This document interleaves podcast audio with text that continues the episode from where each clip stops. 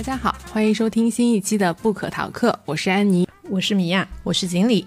今天我们想要分享给大家的书籍是一本在二零二三年二月份新出版的科普类型的书籍，叫做《大脑喜欢听你这样说》，利用十二个认知原理决定别人记住什么。我就想到我书架上面还有两本到现在买了也没有看过的书，一本叫《掌控谈话》，还有一本叫《哈佛谈判心理学》。只有这两本吗？也可能不止。倒不是说这两本书跟我们今天分享的内容有什么关联，但是动机可能有些相似。就是我当时为什么会买这两本书呢？可能是因为我希望通过一些技巧来改善我跟别人的沟通和谈话质量。我相信大家平时也会多少。在刷短视频的时候刷到说教你怎么更好的沟通、面试、应对 HR、做演讲等等，那说明就是在了解人的心理活动还有大脑思维规律，对于我们来说能够帮助我们更有效的去沟通和学习的。在正式的分享之前，我想问问看你们两个人在平时的工作和生活当中有没有应用一些非常好用的沟通或者是学习的技巧？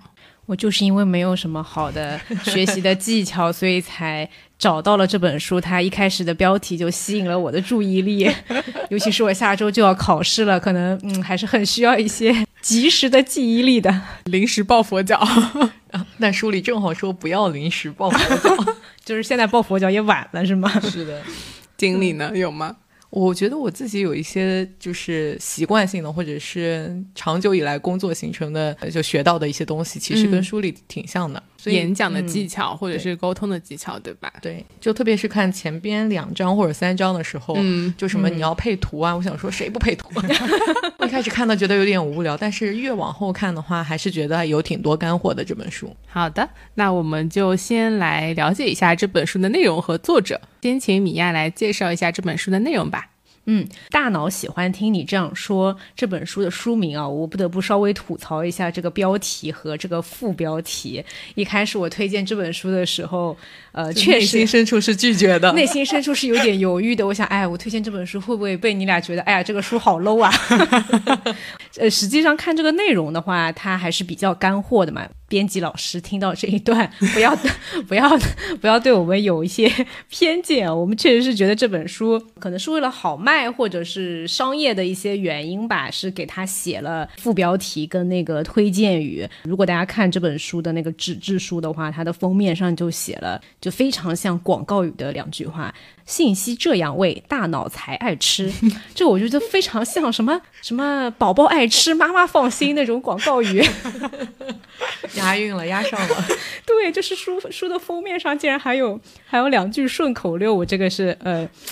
小小小的吐槽一下。但刨除这个呃那。这个中文标题跟它的副标题嘛，如果我们去看它的那个英文标题的话，在这本书的封面上面最上面有个小小的白色的标题，它的英文标题叫做 “Stop Talking, Start Influencing”。所以这个英文标题我觉得比较接近于说这本书想要表达的一些核心的观念。就我自己看完以后，我觉得整本书讲的内容主要是两方面吧，一方面是说对于自己来说，我怎么样利用一些科学的认知，更好的帮助自己去记忆，就是怎么把信息更高。高效的放到自己的大脑里面，以及你怎么样去把你想要传达的信息更好的放到别人的大脑里面。然后它是一本科普的读物，是作者是一位来自澳大利亚的认知神经学家，跟我们之前分享过的那一本《我们为什么要睡觉》一样，作者也是科学家，所以其实，在类似这样的科普读物里，观点的输出都是基于一些科学的实验和科学的发现的。然后整本书的话，一共是分为了十二个章节，它每一个章节都介绍了一个和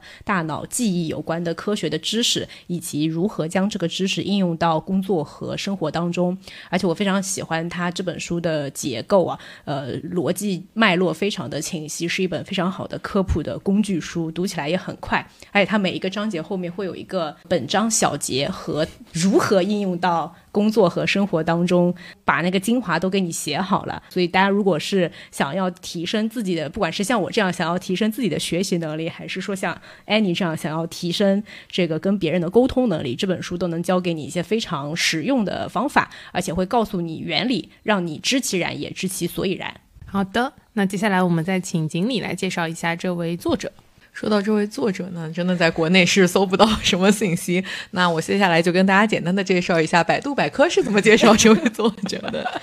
嗯，这位作者呢，他的名字叫杰瑞德·库尼霍瓦斯，他是一个认知神经学家，也是一个教育学家，同时他也在墨尔本大学教育学院去任职他的荣誉研究员。他曾在哈佛大学、墨尔本大学等全球两百五十多所的学校进行研究和开展讲座，致力于向教育工作者和机构普及认知科学的前沿研究成果。发表过 TED 演讲，曾登上过《纽约时报》、BBC、经纪人和连线杂志等媒体。再更多的介绍一下他所研究的这个认知科学到底是一个什么东西呢？因为我自己看到这段的时候，其实我对于认知科学是没有什么认知的。对，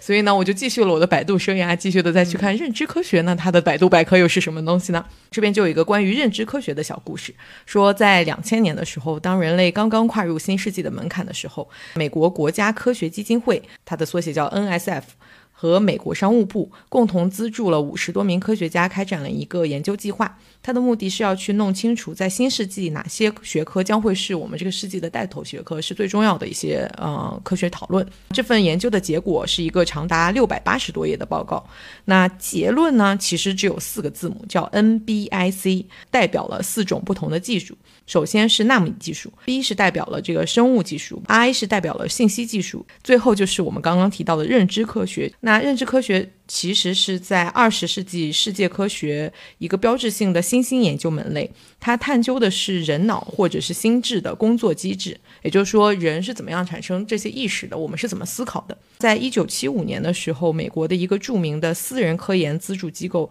它的名字叫斯隆基金，在它的支持下。那美国学者将之前的哲学、心理学、语言学、人类学、计算机科学和神经科学这六大学科整合在一起，研究在认识过程中信息是如何传递的这样一个命题，就产生了一个新兴学科叫认知科学啦。从这本书里面，其实作者没有去讲一些很前沿或者是很深入的尖端科技啦，更多的还是集中在这个日常生活和工作当中。是的，像在这本书里面也会发现，他在最后提炼精华的时候，他会写对于教育者和演讲者的启示，因为他自己是在教育领域做了非常多的科普的事情，帮助教育者如何去更好的让自己的学生能够吸收一些知识。对，我我再补充一点，我觉得这本书它真的是面向打工人的一个实用手册，还有学生的。啊，对，它里面不是在讲你要怎么学学习记住知识，就是在讲你要怎么做 PPT。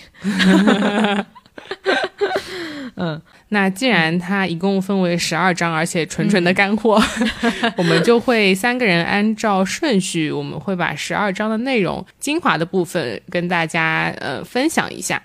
好的，我想先分享第一章嘛。第一章的话，其实它讲的是文本跟演讲有冲突的这么一个要点。我想先分享的也是这个这一个章节里面它核心的一个实验。叫做双听实验，它就是说，你现在同时打开收音机和电视机，然后都让他们播放说话类的节目，目标是要听懂两边都在放的这个内容。就比方说，你打开了小宇宙啊，然后呢，同时这个电视上放着什么访谈节目，然后你要同时听这两个节目的内容，并且是要把两边的内容都听明白。大家可以试一试啊，那我我这里就不卖关子了，先把这个结论说出来。根据他们这个科学的实验呢，要同时去听懂两边的节目的这个内容是不太可能的，大脑是无法同时处理两边的信息，大脑做的是在两边不同的切换。就我一会儿听电视上放的内容，一会儿听播客上放的内容啊，而且作者还特别重申了说，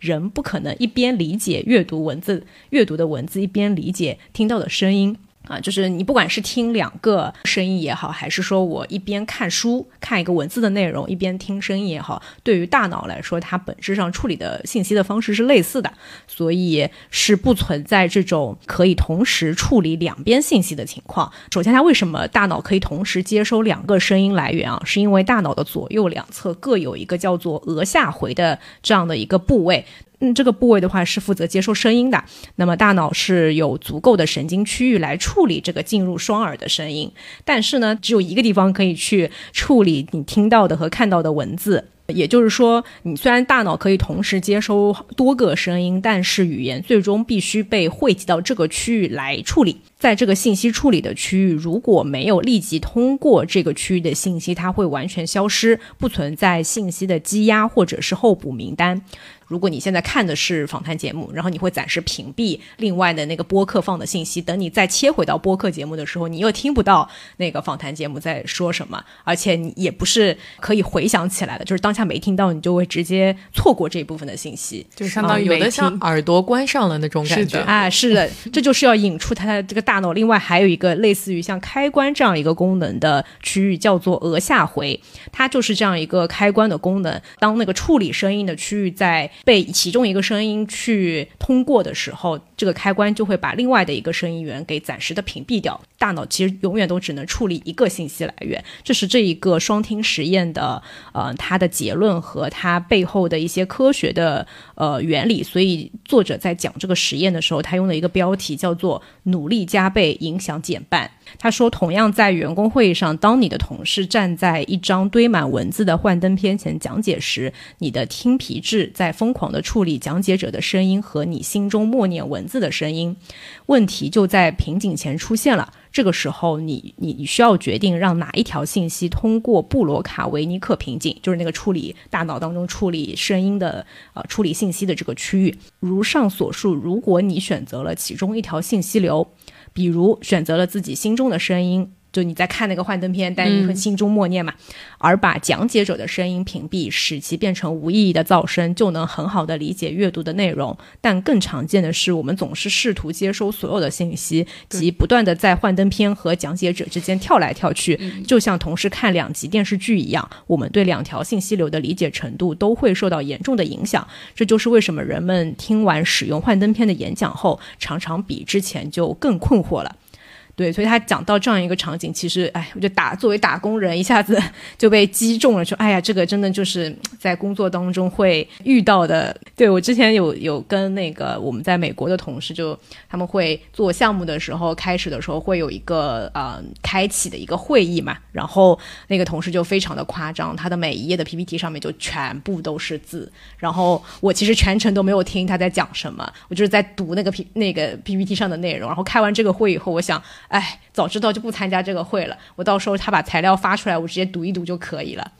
就完全没有觉得说他的讲解起到了什么样的一些作用。所以作者在本章的小节里面，他也是给了一些呃实践当中的一些建议。就如果说讲到做幻灯片这一点的话，他会提示大家说，尽量不要在上面放太多的文字，可以放一些关键词，一般不要超过七个。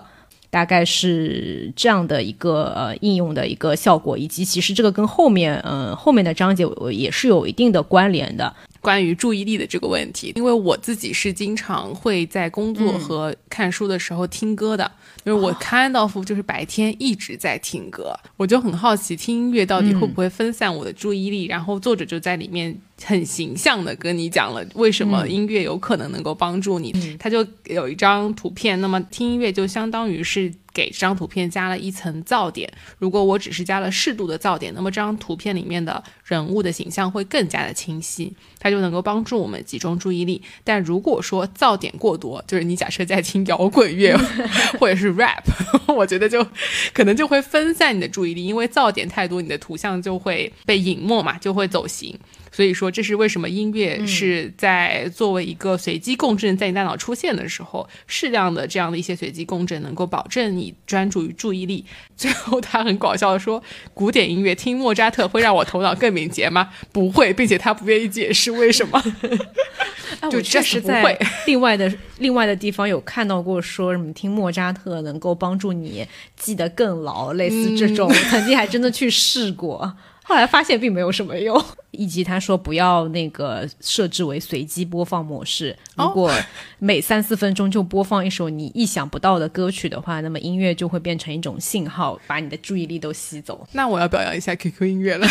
他给我的随机音乐都非常的符合我的品味，就我不会分散注意力去调那个歌。对，这就是他讲到另外一个点，每个人的阈值是不一样的，是的，是的，因人而异啦。好的，那米娅分享了文字和演讲的一个关系的话，我就会接着分享第二章，作者就直接讲到了图像加演讲，这个就是他书非常好的一个部分，就是他所有的东西都是按照逻辑性下来的，所以看着非常的顺畅。那么他讲到图像跟演讲的一个关系，是不是说 A 加 B 等于两者之和，而是 A 加 B 会等于 C？就是图像加上演讲，它们结合起来会是一个新的效果，互相是会作用的，而且是只有当听觉和视觉整合以后，这个效果是最棒的。所以刚刚米娅有讲到说，会建议大家在幻灯片上多放一些图片或者是关键词，作者就会有提到说，每一张幻灯片上放多少张图片，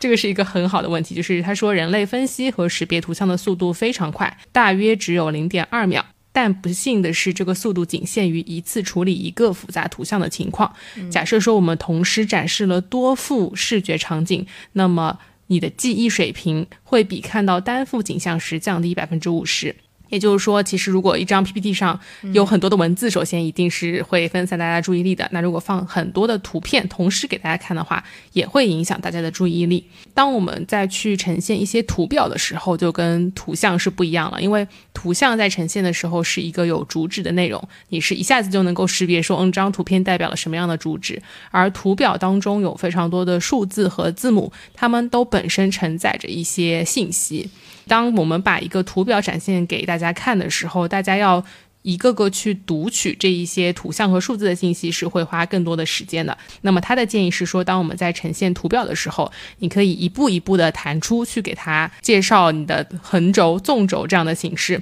一步一步去带他理解，以及把你想要。表达的重要的信息去 highlight 出来，或者是用一些图表，像柱状图啊这样的形式把数据呈现出来。我相信这个也是我们平时会比较多用到的一些技能。另外还提到说一个爱丁堡效应，这个效应的话还蛮有趣的，是说看到制作精良的视频或者演示文稿的时候，大多数人呢会以为自己会获得更多信息，会学得更好。但其实并不是，就是实际的学习过程是一样的。时间非常紧张的时候，你的时间最好是花在完善内容、观点和故事上面，而不是把 PPT 做的非常非常的美丽。嗯，就是结果可能传递的信息是差不多的。嗯，当然有时间的话，可能更好看，也会更加吸引大家的注意力吧。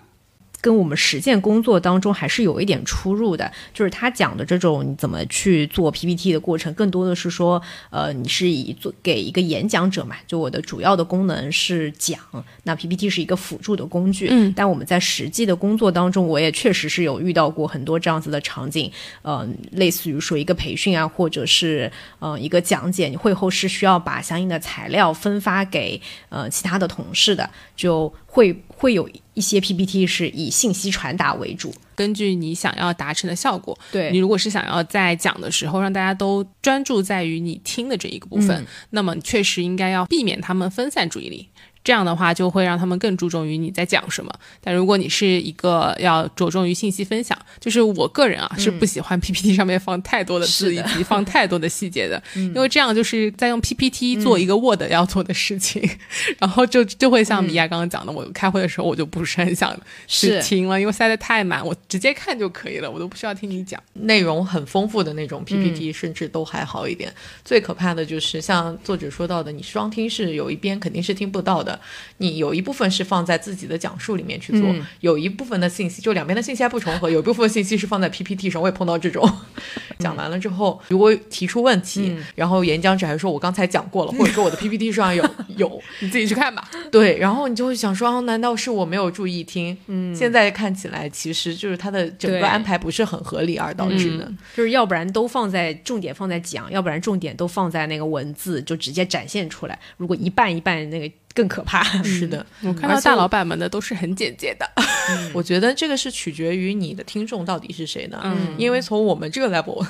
我们这个级别听到老板去讲的时候，他大概的时候都是想要给你一个深入浅出的一个理解，对，他不会把整个他所知道的所有的事情。都事无巨细的分享给每一个员工嘛，那更多的是给大家一个我能记住，在开完这一整个会，我能记住一两个关键的，我们今年的。目标或者是今年的主要走向就好了。嗯，所以对他们来说，信息量更少的 PPT，但是让大家能更深刻理解的是更好的。而且每一个部门大家的工作重点也都不一样。嗯，其实也不是需要分享信息的时候嘛。嗯，但是有的时候可能在部门内部我们去分享的时候，大家对于我们已经讨论的这个问题都已经有一些共识了。嗯，我的信息我其实不是为了说告诉大家一个他从来不知道的事情，嗯，而是要把这个具体事情要怎么去做，嗯传达下去的时候，那可能这样的时候就是会更更适合用一些信息量大的一些素材，而且可能讲解上面就可能会少花一点时间，更多的是跟大家讲说这个里面有什么，然后你们回去会后再仔细听看吧。对，像这种情况就是要把关键的要点的信息都要列全了都要列上去，会后发给大家，就可以从一个信息源上面得到他得到应该要让他知道的所有的要点。嗯，作者其实也是在文章里面，不管讲述哪一种技巧，也不断的在强调说，你要知道你的目的是什么，你再去使用你的技巧或者策略。好的，那接下来锦鲤来分享一下这个位置的 一个排布。好的，第三章呢、讲的是位置，听上去好像跟记忆没有什么太大关系呢。但它它的其实讲的意思是说，当你获取一个信息时，这个信息它进行了一些排列，它的空间布局对于你是否能记住它产生了一些非常深刻的影响。那这种影响其实我们之之前或者至少对于我自己来讲是不自知的。这个原理是什么呢？在我们之前分享《我们为什么要睡觉》这本书的时候，大家可能还记得，就是大脑当中去进行临时记忆储储存的地方叫做海马体。那么这个海马体的这个部分上面其实是布满了非常多的位置细胞的。当你去获取信息的时候，它会把这些信息所携带的空间布局一起去嵌入你新形成的这个记忆当中。也就是说，比如说我看到一页文字，我记住的不只是这个文字的内容，我记住的还有这个文字是怎么陈列的，它是怎么样的样子，就它用什么字体，也许都影响了我的，都会影响到我的记忆。我记得他还提了一下阅读纸质书和电子书，就是因为那个我们的位置细胞它会去。记这个空间布局嘛，所以 从阅读的一个效果上面来看，确实是纸质书的阅读效果会更好，它有那个三 D 的这个空间感。是的，是的，我觉得挺有意思的，因为 我自己是是，我自己是有这种感觉的，就是嗯纸质书上的东西我比较容易记得牢，嗯，然后电子书上的东西我记不牢，但是我从来都不知道为什么。为什么？对，作者就讲说，如果材料比较简短，只有一两页的话，其实问题不大的，两边是一样的。但是如果说这变成了一本书这么厚的一个厚度的话，那如果你去看一本纸质书，在这个三维空间里面，不管这个字是出现在这这一页的左下角还是右上角，这本书它。比如说，它是在书的四分之三厚度翻过去之后，你看到的这个信息，还是在最前面的时候你看到的这个信息，这些空间感其实都会去辅助我们的记忆。但是电子书是没有这个的，你翻译下一页，这一页跟下一页没有产生任何空间的变化，所以这个空间就不会帮助你去恢复，或者是说帮助你去储存这个记忆。嗯，所以其实这就是作者说的这个空间布局可以作为线索去帮助我们回忆学习内容或者经历的。同时，空间布局还可以去做预测。比如说，有十几页的 PPT，我每一页它的布局都是一样的，它的它的这个标题都是在最左上角，嗯，然后它的图片它相对应的图表总是在右边，它的文字总是在左边，或者是相反。那我就不需要再花时间去解读这整一个空间布局，那我省下来的这些脑力就可以去帮助我进行一个更好的记忆。如果说大家去设计网页的时候，其实大家也会发现很多网网站他们的一个布局也是很像的。就有一些页面是可以下滑的嘛，像我我们刚才提到说电子的东西，它如果不断的滑动，其实是会影响大家的记忆。所以我们也会发现，不管是淘宝还是什么、嗯常用的对搜索栏或者是其他的东西，它是不会跟着你的滑动。物车，对，我的，购物车永远都不会跟着你一起滑动，对它永远都在那里，你想要的时候，它随时都在。是的，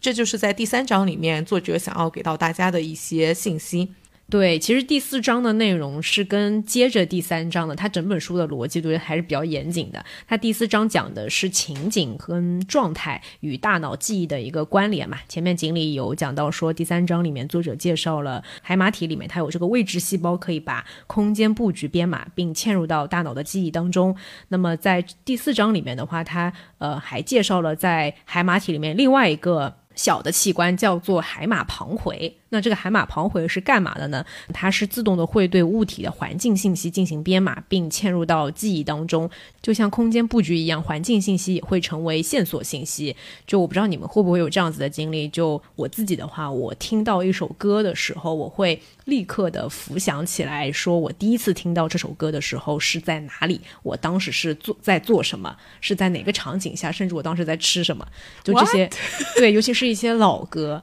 香水的香味我会有几个香味我特别印象深刻。你听歌对我来说是最明显的啊，可能对像锦鲤这样是闻到那个味觉的嗅觉的时候，其实这个时候就是你的海马旁回起了作用，它在你不知不觉之间就对于周围的一个环境信息就默默的帮你记下来，等你下次再碰到同样的环境信息的时候，马上就触发了你的一个记忆。嗯嗯，这个就是作者在第四章里面讲到的环境依赖。呃，它的重点其实是在于说，这个环境信息也是可以辅助你去记忆的。如果说你想要去加强你的记忆的话，可以用这种环境依赖的这种方式。就比方说，像我们可能就大家去考驾照的时候，会有提前去那个真实考试的场地去模拟的。我们所有的这种模拟考试，呃，模拟训练，其实是为了说他去熟悉那个场景，等你再次到这个场景的时候，考试的时候就可以触发当时练习的那个记忆。嗯嗯，保证通过率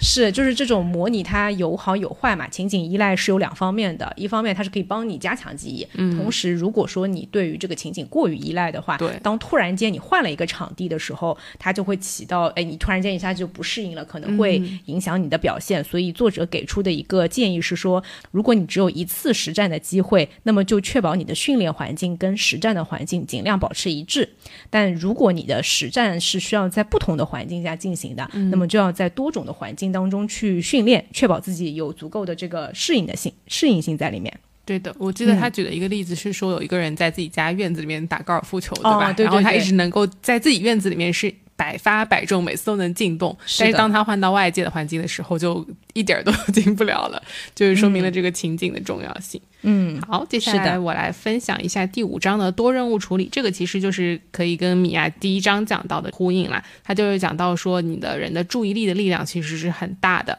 当我们自己在做一些事情，你的大脑会意识到说你想要注意在哪一块，我们的注意力就会到那一块去，而屏蔽无关的信息。但是他举了一个比比较有意思的例子，就是关于如果一只熊突然出现，就是你在看一本书，如果一只熊突然 出现，你的大脑当中会出现第二个选择器的。这个选择器它是等于是像是一个刺激的警报，有一只熊出现在你的身边，你有危险的时候，它会把这个优先级提上来。另外就是关于一心多用和多任务处理，像米娅刚刚介绍的，就是你其实不是在多任务处理，你只是在不停的在不一样的任务当中来回的切换，它会增加三类的成本。第一个是时间，当你在任务之间切换的时候，研究人员会发现你有一段时间叫做注意顺脱，它就是一种感官盲区，所有对外部信息的有意识的行为都会停止。如果你有一张纸，有左右两栏，你在左边去写。A B C D E F G 写十二个字母和右边写十二个数字。当你是分开来做这两件事情的时候，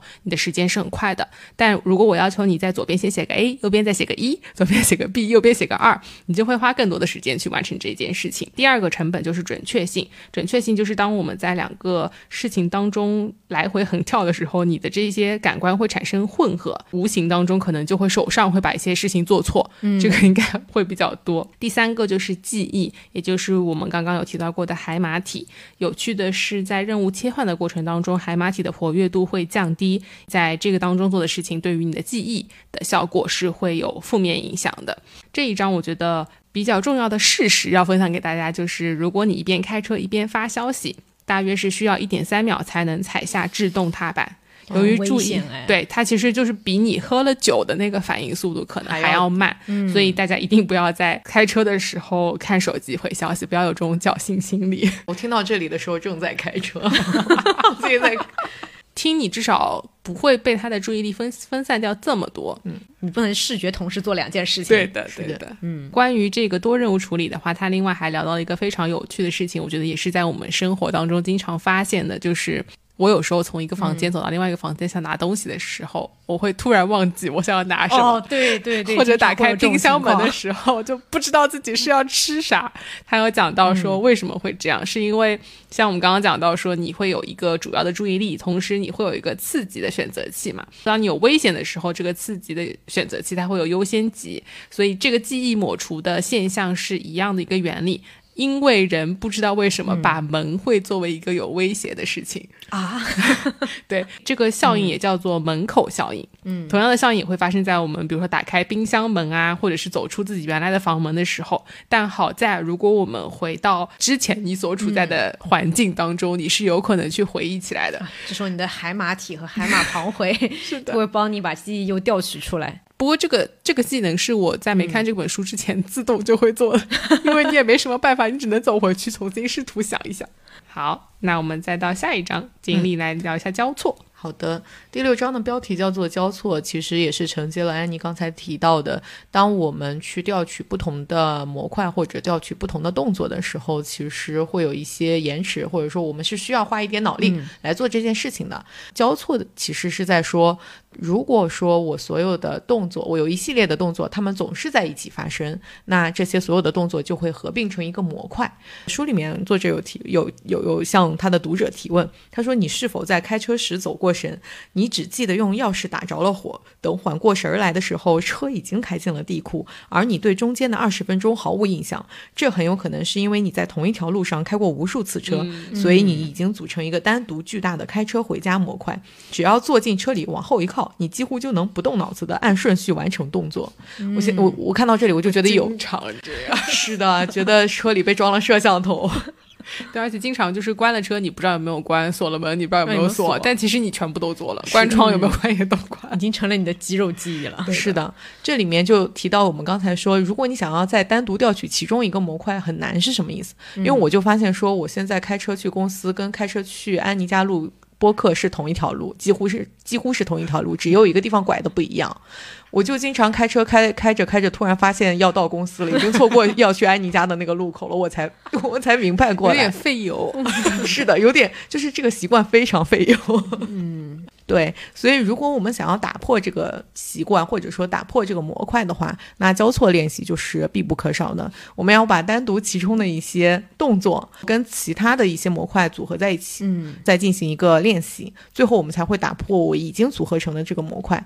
作者在后呃在书中也有提到，我们在进行交错练习的时候，要先学会才能交错。也就是说，如果这个动作我甚至都没有不是很熟悉，那其实没有必要进行交错练习。也就是说，比如说我开车，我都不是很熟悉，其实我不会形成一个巨大的模块的。对的，我们要先把车开熟了之后，才能进行 更多的练习。是个老司机，对，你们两位都是老司机了，非常熟练了。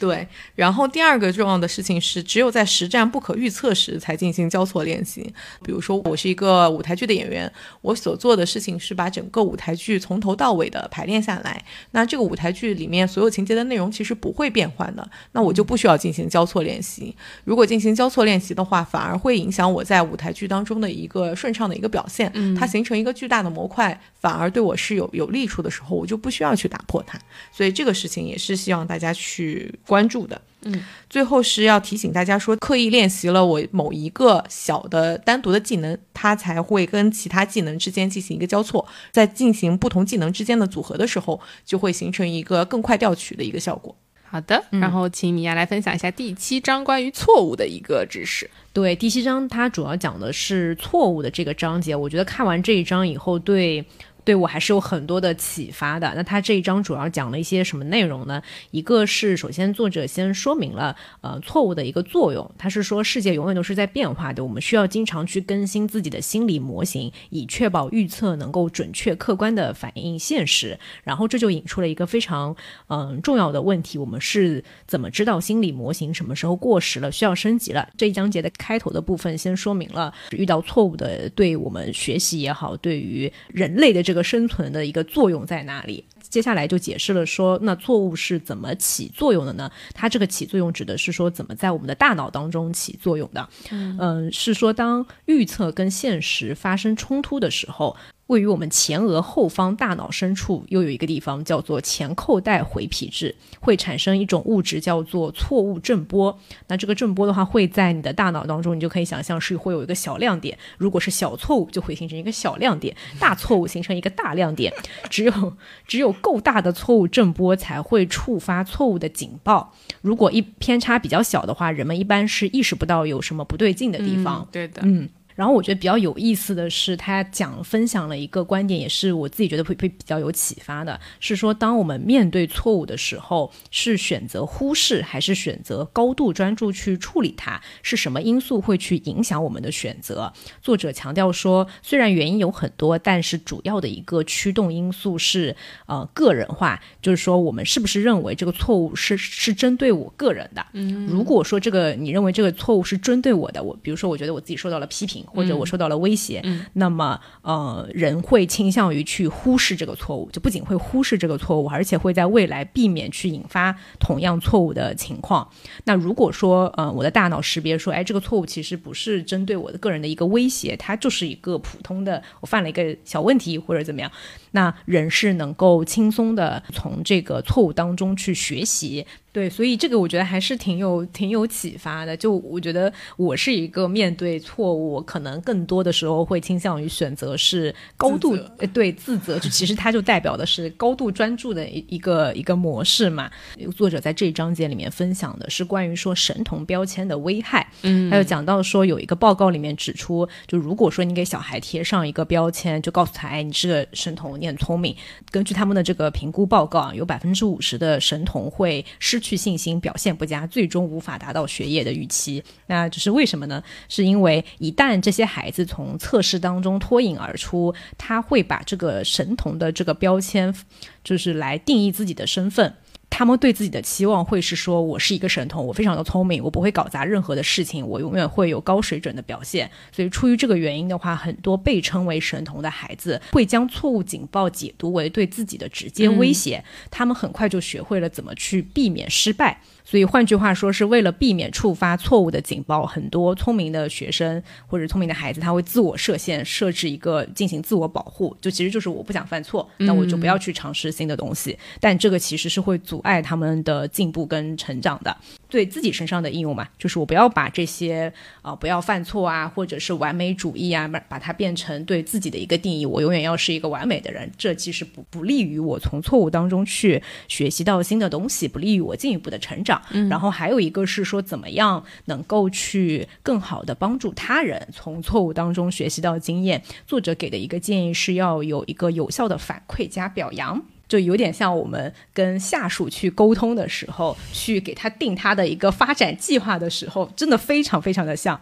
他说，第一步你们要先明确目标，哎，他的他的发展目标在哪里？第二步要定位差距，他现在在哪里？他将跟他的目标有多大的差距？然后最后一步就是决定下一步的行动方案，是不是一模一样？是的，对他特别强调说，光是靠表扬的话，其实是不能够，呃，就不要把有效的反馈和表扬这两件事情混起来，因为你光靠表扬是不能够帮助他去达到他的一个进步的目标的，是要给他一个真实的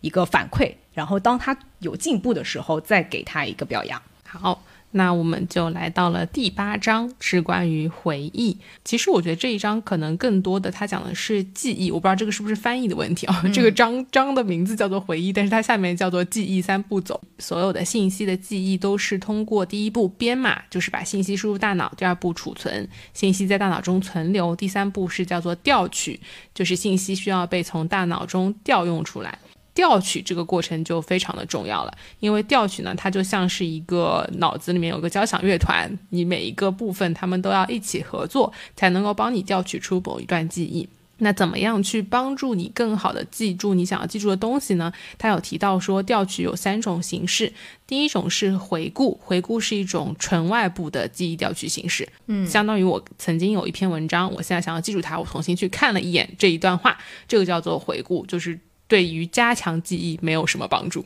第二个叫做识别，识别是外部与内部的结合，相当于是做选择题。当我在问你一个问题，你要回答的时候，我把四个答案放在你的面前。第三种形式就是回忆，回忆是纯内部的，也就是说，当我问你一个问题，叫做德国的首都是哪里的时候，这个时候你没有看到选项，但你的大脑中当中会开始回忆你曾经看到过的，比如说德国香肠，然后德国汽车，对吧？你会有很多不一样的这些元素，帮助你去思考说，哎，德国的首都有可能是哪里？这个旋律呢，就叫做联想，联想就会帮你拼凑出。柏林是德国首都的这个交响乐，当然他也有讲到说，其实你错误的信息和捏造虚假的记忆也有可能性也是非常大的，很有可能因为你是纯内部的一个记忆的方式，当你的虚假记忆纠缠在一个联想网络当中的时候，你的整个网络就会被破坏掉，最后的结果就有可能是错误的。怎么把这个调取融入到日常的学习当中呢？首先有一个重点是开卷考试无法留下深刻的记忆，所以曾经政治学过什么我都不太记得。对，那么另外就是大家可以利用卡片来去做这个记忆。我我觉得我运用最多的就是以前背英文单词的时候，我所有的单词都是在一张纸上分左右，然后把它对折起来，左边是英文，右边是中文。然后我在背的时候，我就会把左边都遮掉，只看右边的中文来想说，哎，左边这个。英文应该是什么？卡片也是一样的原理。当我们把所有的知识点变成小卡片，我们对应起来去回答的时候，你就会有一些记忆。最后一个是关于 highlight。我们刚刚在讲说演讲的时候，我们要把一些重点做高亮，然后来帮助大家去理解。但是高亮并不会加深记忆，因为它是也是一个纯外部，它只是一个回顾的作用，并没有能够帮助你从内部去做一个记忆的这样一个形式。好的。我们再到第九章。嗯，好的。第九章它是在讲先入为主。先入为主指的是大脑会记住最近发生的事，并且将它与新的信息联系起来。那这种模式的利用就叫先入为主效应。听上去还是有一点复杂，但是我的理解说，先入为主其实就是广告和脑筋急转弯的基础。嗯，就比如说，我们一旦了解了食物是由什么名有名的厨师烹饪的，就会觉得食物会更好吃。嗯，葡萄酒如果装在著名品牌的瓶子里面，喝起来就会好像更醇厚。如果告诉我们水是从北极冰川采集到的，水尝起来也会更好喝，有点甜，有点甜，对的，有点冰冰爽爽。我之前那个农夫山泉有点甜，其实就是这个广告的这个基础嘛。嗯，对，包括脑筋急转弯之前那个。书里其实作者也提到了一个例子，说如果让你在泥地里挖一个两米宽、三点五米长、五米深的长方形坑，坑中泥巴的总量是多少？嗯，然后就会进行疯狂的计算。后来作者就告诉你说，它既然是个坑，坑里自然是没有泥巴，泥巴都被挖掉了。什么东什么东西啊？你们没看那一部分吗？我觉得怎么说就很傻呀，但是他说的也是有道理。对吧？他已经挖好了，在这个泥地里，那坑里自然是没有泥巴的，有泥巴的地方都不是坑的部分。这就是先入为主。如果我们想要去应用它的话，其实是会相对来说更困难一点的。因为先入为主会有一个问题是说，它如果在实验室环境里面可能会得到一个相对准确的效果，但是如果说去在一个真实的环境里面，它其实是很挑环境的，并不一定一直有效。我刚才告诉你的这个问题是一个脑筋急转弯的话，你其实是很容易回避掉这个问题的。然后每一个人。对于这个回避性的一个反射，因为他自己的先入为主是根据我联想的记忆来进行的。你对于一个人他之前已经有过什么样的联想的信息了，其实是不能把准确把握的，所以你想要使用它会比较困难。好的，然后我们就来到了第十章。第十章的话，它的一个呃要点是讲故事的重要性和怎么去讲好一个故事嘛。那其实锦鲤在前面也有讲到，其实现在大家我觉得人人都知道如何讲好故事是非常重要的。那在作者在这个章节里面，他有介绍了说，故事是用来引导理解、记忆、形成和思考的过程，它是会围绕着一个记忆地标去建立起来的。那故事之所以能够成为一个理想的记忆地标的话，有三个原因。第一个是因为故事能够模仿大脑天然的思考方式，就是因果联系。第二个的话是故事能够有一个心理和情感上的模拟。第三，故事会让人释放催产素。在讲述者和听众之间建立联系，嗯，这个是这个催产素素这块，我其实不是太能够明白，但反正听起来呢，就是故事是一个很好的一个方式，去能够让别人记住你在说什么，然后记住你讲的内容，以及能够跟听众建立起一个比较好的一个联系。作者在这章里面，他也嗯解构了一下，说故事的一个三个。主要的构成的要素。第一个的话，它是说故事里面是要有呃物理刺激的。我觉得这个物理刺激更多的是我们平常说的起承转合。第二个组成部分是叫做心理刺激，这部分的话，我把它理解为说，就是这个故事主人公，嗯，一直都是在反复横跳，就像经典的那个灰姑娘的童话故事里面。在故事的开头，她是一个过着非常悲惨的生活。当突然有一天她收到舞会的邀请以后，情况开开始好转。呃，她在准备舞会的过程当中越来越有活力。后来遇到了王子，跟他一起跳舞，一切都很顺利。直到午夜的钟声响起，突然间她又匆匆忙忙回到了他原来的日常的生活当中，什么都没有改变。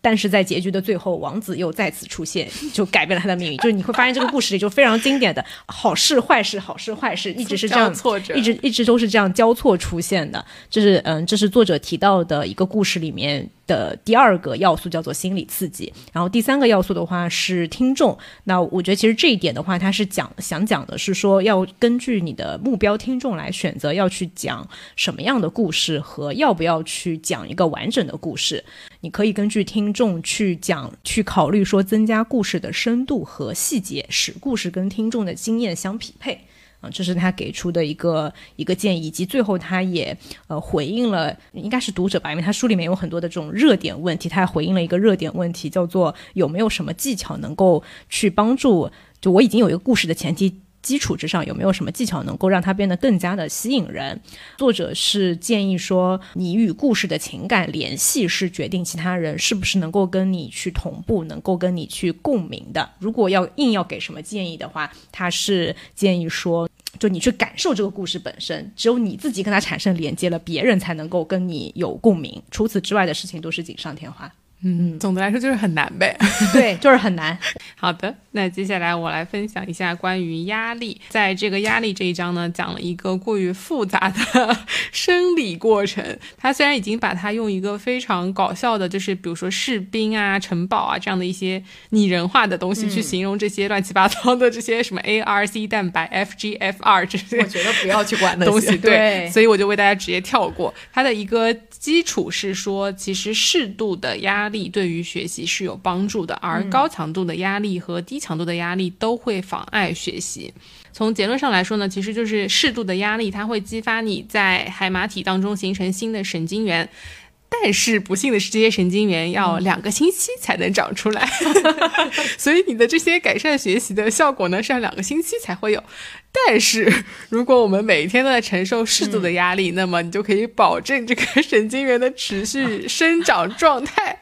从而你的学习能力 就会大大适度真的太难定。什么是适度？我觉得这个就是准确的回应了是安妮某一期那个妥协社会里面讲的那一期，就是躺不平又卷不动。但不是说有压力才有动力嘛？所以有压力其实并不会适度的适度的压力。如果压力太大的话，这车就会垮。作者有讲到说，压力是一种感受而非情绪。如果一件事情让你感受到了压力，一定是因为你在心理层面上对其进行了导致压力的解释。所以回到我们工作当中，我对于这件事情，我感不感到焦虑或者是压力呢？其实是取决于我对这件事情的态度是什么样子的。那么怎么样去帮助大家呢？就是首先 从身体上来说，如果你感到压力很大，那就深呼吸。就是深呼吸是有助于帮助你去进行肌肉的放松，从而来降低你的心率和血压。另外一个就是大脑空白，这可能是如果我们在做一些。大场面的演讲的时候，或者很紧张的时候，你会讲到一半，突然大脑一片空白，不知道自己要怎么继续往下讲了。虽然我们录播客的时候有时候也会这样，这个过程呢，是因为现场的某一些东西吸引吸引了你的注意力，比如说你的眼角余光看到一道闪光。或者是你看到了其他的一些什么东西，让你感受到了一些威胁，大脑会将其视作一种威胁，并且把记忆全部抹除了。但是大脑空白现象之所以让我们苦恼，是因为它偏偏出现在了重要的时刻，就是演讲、演出或者是考试的紧要关头。那这个时候，我们其实通常来说，我们会解释为是因为压力过大。在这样的情况下，作者的办法。是深蹲，我觉得这个办法一点都不实用啊！他也他也补了一下，说我知道你在有些场合你没有办法 进行深蹲，对，但是幸运的是，你就算没有机会真正的蹲下，也可以用握紧拳头，手用力按压桌面，或者把身体全部重量放到一条稍微弯曲的腿上的动作来进行模拟，让任何特定的肌肉或者肌肉群感到疲劳，都会触发它的这种压力循环的减弱，从而让你的大脑能够更快的恢复到你之前想要表达的那一个内容里面去。嗯，它所以这一张启示的最后一条叫做记得蹲下。是的，我 也我也看到这个。对，好。我们再请经理来聊一下关于分散的这一个话题。嗯，好，最后一章了，我们终于来到了最后一章分散，就是也是一个听标题来讲完全不知道在说什么的。对。事情其实分散就是说不要临时抱佛脚，为什么没有用呢？这就提到了书里提到的一个非常重要的一个名词，叫遗忘曲线。它是说人过了二十四小时之后，你二十四小时之前知道的这些知识，一般都会遗忘百分之七十。那这个曲线好的是时间再长的话，它遗忘的也不会更多了。所以基本上你再过个一星期，可能你还能记住个百分之二十。但是这就是。全部了，嗯，所以唯一对抗与遗遗忘曲线的方式就是不断的重复这个练习，并且你不要把所有的这个练习放在同一天或者是同一个集中时段去进行，每一个星期五都去复习一个小时，比起你在某一个星期五复习四个小时，是一种更有效的练习方法。但是作者同时也提醒到说，这是一种练习方法，而不是一种学习方法。如果说你是在学习一个新的知识、从未尝尝试过的领域的话，那还是一个短时间的一个集中训练、集中学习是会比较好的。但是如果你想要把这些所有学习到的东西记住下来，嗯，融入到你的长期记忆当中的话，你就需要不断的去分散练习。那所以说，如果只是为了应付考试的话，还是可以报一下佛教的。是的，是的，是的。你看，负的仰卧起坐是吧？到底要不要复习？这就是作者说的，你要明白你的目的是什么，然后再决定你的策略。对，目的就是通过考试。是的。然后这个后面有一个比较有趣的说，为什么是？大家的这个遗忘曲线会这么快，以及为什么我们要进行分散练习？其实也又回到说，我们再去讲那个人为什么要睡觉？对，为什么要睡觉？里面其实也有提到说，在睡眠纺锤波发生的时候，大脑就正在重演当天学到的知识和观点，快速眼动睡眠。是的，嗯，所以你学习完了睡一觉，然后再学，再睡一觉，特别有助于记忆。只学习不睡觉，非常的不好。对是的，所以那种通宵复习完全不可取。是的。好，那不知道我们今天这样一个流水账的分享形式，是不是能够给大家带来一些信息啊？科普性的书籍其实相对于一些有故事性的或者是有作者特色的一些书籍，肯定没有那么强的趣味性。那我们为什么会想要分享这本书呢？也是因为它当中，一个是它整本书写的文笔，还有它这些实验都不是那么的深涩，你会觉得非常贴近你的生活，而且能够运用到生活当中去。并且作者还给你非常贴心的做了每一章的小结，你看完了以后是会结合自己的工作学习有一些嗯感同身受或者有帮助的。如果大家对于这样的一些分享方式觉得不太好，或者是有什么样的建议和想法，也欢迎给我们留言评论。干嘛要笑了啦？我觉得这个其实很好，因为我们也收到过一些听众的反馈，嗯，希望有更多的干货。对，觉得啊，我只要听听完你们这一期节目，我就不用再看这本书了。好的，那我们今天关于这本《大脑喜欢听你这样说》的分享就到这里啦。希望大家在听完以后也能够有所收获和帮助。以及就是非常推荐这本书，还是要用阅读的方式去看，因为我是一个平常看书，嗯，常常使用听觉辅助的人，但是我发现这本书就完全没有办法听，听完了根本不记得他讲了什么，还是要按照不同的段落去看。嗯，下一期再见，拜拜，拜拜拜。